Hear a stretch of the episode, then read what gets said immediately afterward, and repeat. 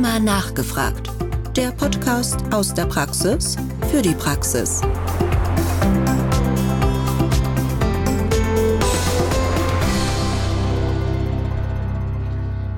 Liebe Zuhörerinnen und Zuhörer, herzlich willkommen zu Rheuma nachgefragt, unserem Podcast aus der Praxis für die Praxis mit Themen rund um die Rheumatologie.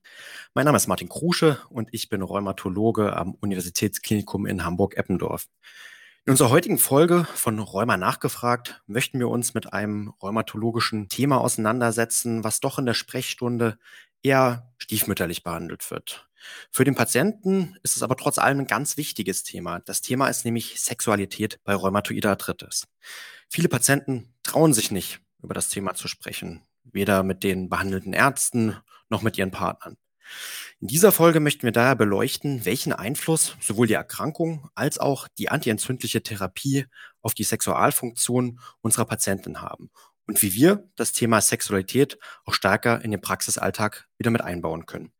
Dazu habe ich heute einen ganz besonderen Gast eingeladen, Frau Dr. Isabel Hase.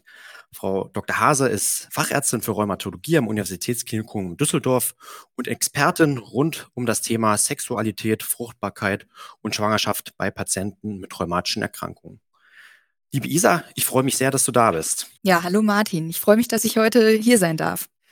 Isabel, wo wir schon so ein bisschen ähm, ja direkt einsteigen wollen in das heiße Thema, vielleicht so ein bisschen die Frage an dich, ob du so mal aus dem Nähkästchen plaudern kannst.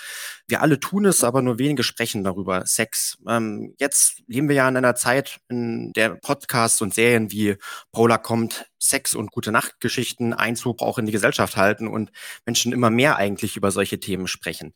Wie hältst du das persönlich? Offen drüber sprechen mit dem Patienten oder lieber so ein bisschen hinter vorgehaltener Hand? Ja, ich denke mal, es ist wenig überraschend, wenn ich jetzt sage, ich bin da eindeutig pro offenes Gespräch. Ich glaube auch, dass tatsächlich hm, Formate, es gibt ja auch beispielsweise wie von uns jetzt heute Podcasts, die sich ganz bewusst mit verschiedenen Tabus in dem Bereich auseinandersetzen, dass das hilft, weil ich selber auch überraschend fand, selbst in unserer jüngeren Generation, wo man ja vielleicht denken würde, da sind alle äh, ganz entspannt und aufgeklärt, dass zum Beispiel nach dem Vortrag, den ich zum Thema auf dem DGRH halten durfte, dass da doch auch viele ärztliche Kollegen zu mir meinten, sie waren positiv erstaunt, wie offen und entspannt ich darüber referiert habe und dass sie sich selber da irgendwie schwer tun würden, das Thema anzusprechen. Also ich glaube, da haben wir alle noch ein bisschen Nachholbedarf, aber ich denke, wir können nur gewinnen, wenn wir da etwas offener werden und es eben dann auch nicht immer gleich so kicher-kicher sein muss, wie das zu Schulzeiten vielleicht mal war. Absolut richtig.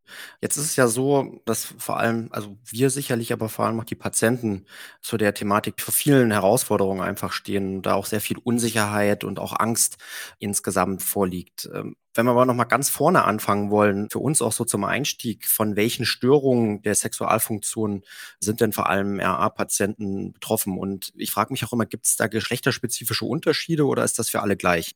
Ich finde es immer ganz hilfreich, wenn man sich einmal vor Augen führt, was für chronische Erkrankungen jetzt generell so ein bisschen gilt und damit natürlich auch für die rheumatischen Erkrankungen, mit denen wir es vor allem zu tun haben, wie die RA, dass sexuelle Funktionsstörungen oder Probleme aus verschiedenen Aspekten entstehen können. Das eine wäre natürlich, dass die Erkrankung selber direkt eine Sexualfunktionsstörung hervorruft, was aber zum Glück den geringeren Anteil ausmacht.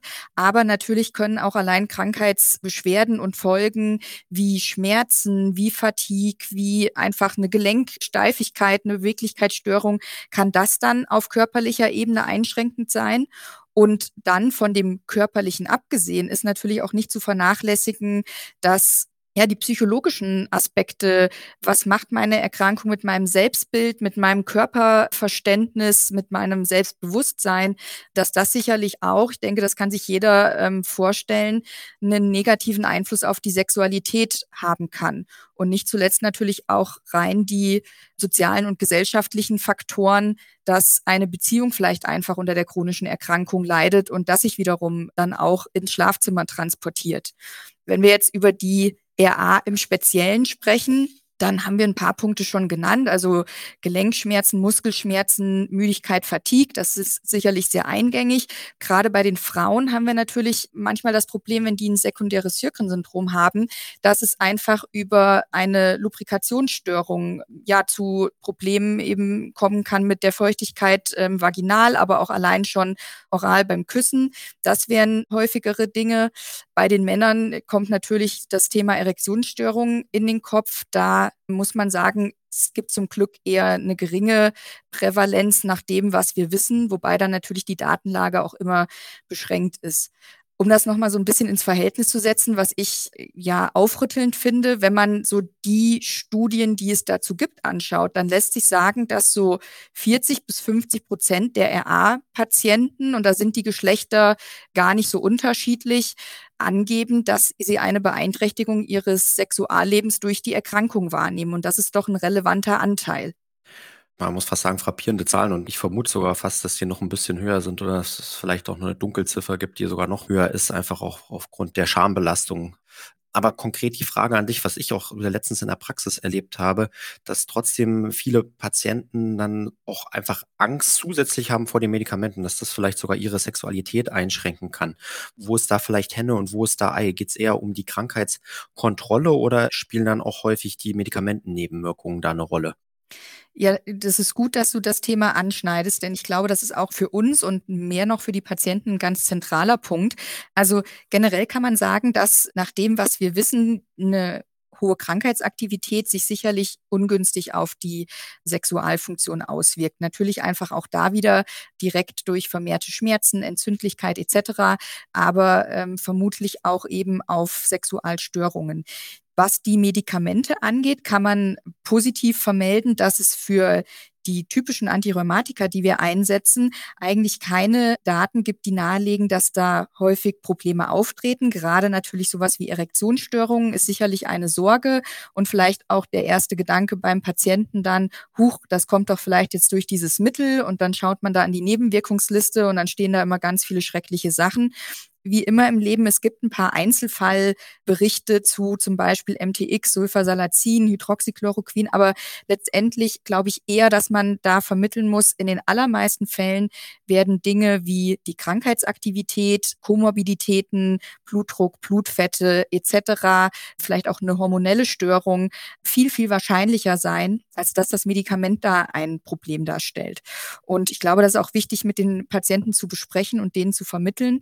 Man kann natürlich nach anderen Medikamenten Ausschau halten. Also teilweise für Antidepressiva gibt es ja durchaus Beschreibungen, dass die zu Libidostörungen oder Erektionsstörungen führen können. Da muss man natürlich kritisch hingucken und gegebenenfalls auch an die mitbehandelnden Kollegen, denke ich, verweisen oder mit denen sprechen. Und vielleicht noch einmal, um noch einen weiteren positiven Punkt einzubringen. Es gibt jetzt inzwischen sogar ein paar Daten, dass die Medikation wahrscheinlich auch eben über den positiven Einfluss auf die Krankheitsaktivität auch eben die Sexualfunktion positiv beeinflusst. Und das sind natürlich für uns tolle Daten, weil wir sowas bisher noch nicht ja wirklich mit äh, guter Qualität abgefragt haben. Ich habe es jetzt so ein bisschen rausgehört, dass sicherlich wichtig ist, die antiinflammatorische Kontrolle zu haben und dass das auch durchaus positiv das Sexualleben unserer Patientinnen und Patienten beeinflussen kann. Gibt es denn sonst irgendwelche sexualmedizinischen Therapien oder Tipps und Tricks, äh, die man den Patienten noch alternativ mitgeben kann? Also da gibt es natürlich verschiedene Abstufungen und ich denke mal, jeder ärztlicherseits muss dann so ein bisschen für sich ausloten, wie weit kann ich da beratend, wie tiefgehend. Aber ich denke mal, ein paar grundlegende Tipps, die können wir alle in unser Repertoire aufnehmen und dann den Patienten auch mit an die Hand geben. Du hast schon das erste ganz Wichtige genannt und sicherlich auch eine Motivation zur regelmäßigen Einnahme der Basistherapie, dass wir eben die Krankheit gut kontrollieren sollten mit den Patienten zusammen. Dann natürlich auch Komorbiditäten überwachen. Ich habe schon ähm, so ein bisschen Blutfette, Blutzucker genannt. Auch Allgemeinmaßnahmen wie eine Gewichtsreduktion, Sport, Ernährung können hilfreich sein. Das wissen wir aber alle aus den ja, anderen Bereichen, wo wir das empfehlen. Das ist natürlich auch manchmal leichter gesagt als getan und sicherlich eine langfristige Maßnahme. Was jetzt konkret für die Sexualität noch hilfreich sein kann. Man muss ein bisschen umdenken, würde ich mal so als Überschrift nehmen. Es funktioniert vielleicht nicht alles so spontan, wie das die Menschen vorher gewohnt waren und wie sie sich das auch vorstellen. Da sind wir, glaube ich, alle auch ein bisschen durch die Medien immer noch ja vorgeprimed, dass Sexualität immer ganz spontan und heiß und ähm, etc. sein muss. Aber es braucht hier vielleicht einfach ein bisschen Planung, ein bisschen Zeit und Ruhe um sich in Stimmung zu bringen. Das kann man dann ganz individuell mit dem machen, was da funktioniert, mit einer schönen Umgebung, Kerzen, mit Filmen oder ähnlichen. Dann natürlich vielleicht rechtzeitig vorher Schmerzmittel einnehmen, wenn das ein Hinderungsgrund sein kann. Darauf achten, dass das jetzt nicht gerade der Zeitpunkt am Tag ist, wo die Fatigue oder die Müdigkeit erwartungsgemäß voll zuschlägt dann kann bei manchen ähm, Wärme vielleicht sehr hilfreich sein, wenn mit Gelenksteifigkeit oder ähnlichen Probleme bestehen oder auch leichte Schmerzen lassen sich ja dadurch lindern. Da ist so ein bisschen der Slogan Be hot and stay hot. Man kann vielleicht andere Stellungen versuchen, wie zum Beispiel Löffelchenstellung wird da oft als sehr angenehm genannt. Man kann vielleicht auch Kissen einsetzen, um irgendwelche Druckstellen zu vermindern oder irgendwelche Stellen, die ansonsten schmerzen. Und nicht zuletzt auch da nochmal so ein wenig dieses Umdenken, dass man als Patient, Patientin dann noch sich vor Augen führt, der Körper ist eben nicht nur was, was schmerzt, was wehtut, was mich daran hindert, jetzt Sexualität zu erleben, sondern ist eben auch etwas, ja, was Lust empfinden kann und auch andere Nähe, ähm, die jetzt nicht unbedingt gleich in Geschlechtsverkehr endet, ist ja förderlich für eine partnerschaftliche Beziehung und ist ja auch Sexualität. Ich glaube, das sind alles so ein bisschen Rahmenpunkte, die man sich einmal bewusst machen kann. Ja, vielen Dank für die vielen ja, hilfreichen Impulse. Ich habe noch eine ganz andere praktische Frage und da muss ich mich jetzt vielleicht auch selber outen, darüber zu sprechen in der Sprechstunde, also selber aktiv ähm, sowas anzugehen, fällt mir persönlich teilweise wirklich schwer. Es hängt vielleicht manchmal auch davon ab, wen man als Patient oder Patientin vor sich hat.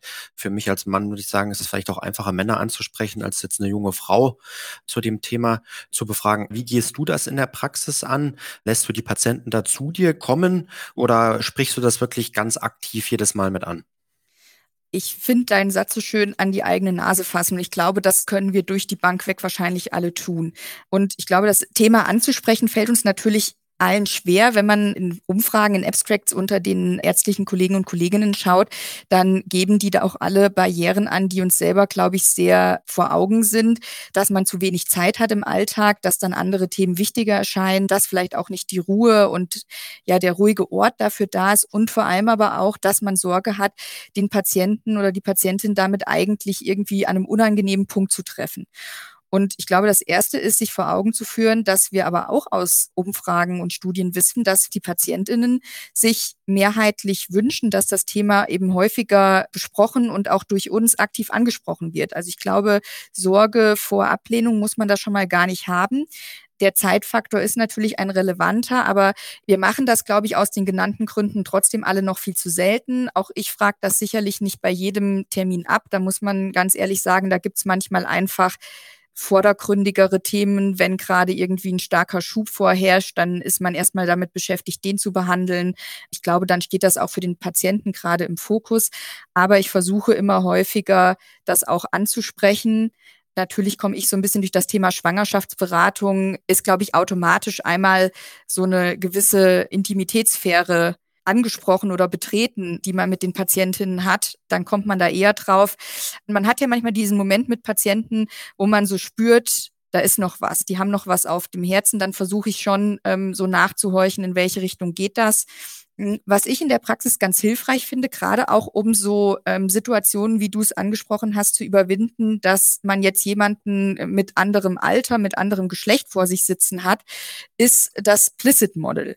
Ähm, das Plicit Model ist ein Gesprächsmodell, was von Sexualtherapeuten entwickelt wurde und was einem sozusagen vier Stufen oder Schritte nennt, in denen man so ein Gespräch aufziehen kann. Und dann hat man einfach so einen ja, Leitfaden, an dem man sich entlanghangeln kann.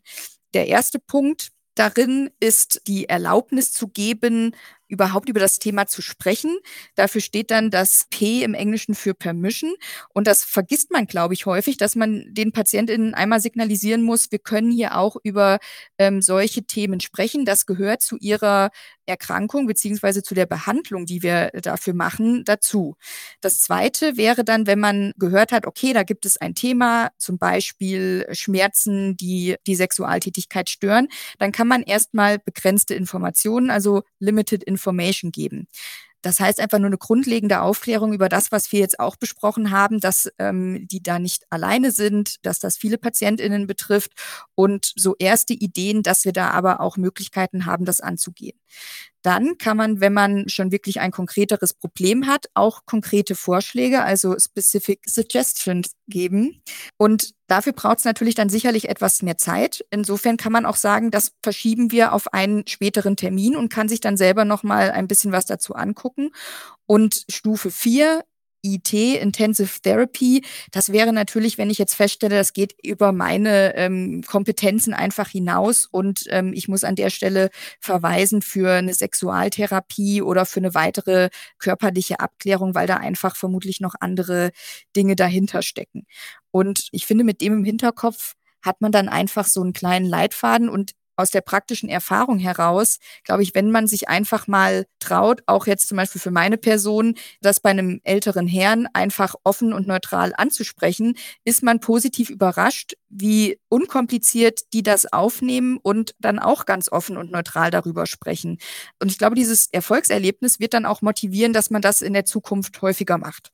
Ja, vielen Dank. Ich glaube, das erfordert wahrscheinlich auch ein bisschen Mut, beziehungsweise auch, du hast es vorhin schon selber gesagt, man muss sich so ein bisschen an die eigene Nase fassen. Und ich glaube, das Schwierigste ist wahrscheinlich das P am Anfang, also diese Permission, sich selber den Raum zu geben, aber dem anderen das auch zu geben. Ähm, vielleicht da die konkrete Nachfrage, wie wie soll man es machen? Ich frage oft, ob es noch irgendwas gibt, ob noch irgendwelche Themen offen sind. Dann habe ich manchmal schon das Gefühl, irgendwas liegt den Patientinnen und Patienten noch eigentlich auf der Seele. Ich weiß jetzt nicht, ob es immer nur die Sexualität ist, aber vielleicht auch das ein oder andere Mal. Soll ich es dann einfach ganz konkret ansprechen oder wie würdest du es vielleicht machen?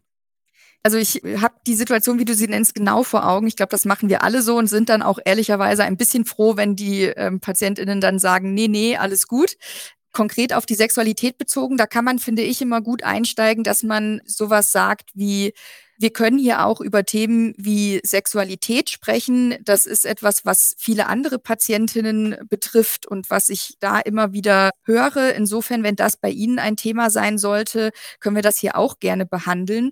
Dann ist so ein wichtiger Punkt, der den Patienten oder die Patientin erreicht, äh, Sie sind damit nicht alleine. Und ich habe das schon hier häufig besprochen. Sie brauchen sich jetzt nicht sozusagen dazu genieren, genauso wenig wie ich das eigentlich brauche.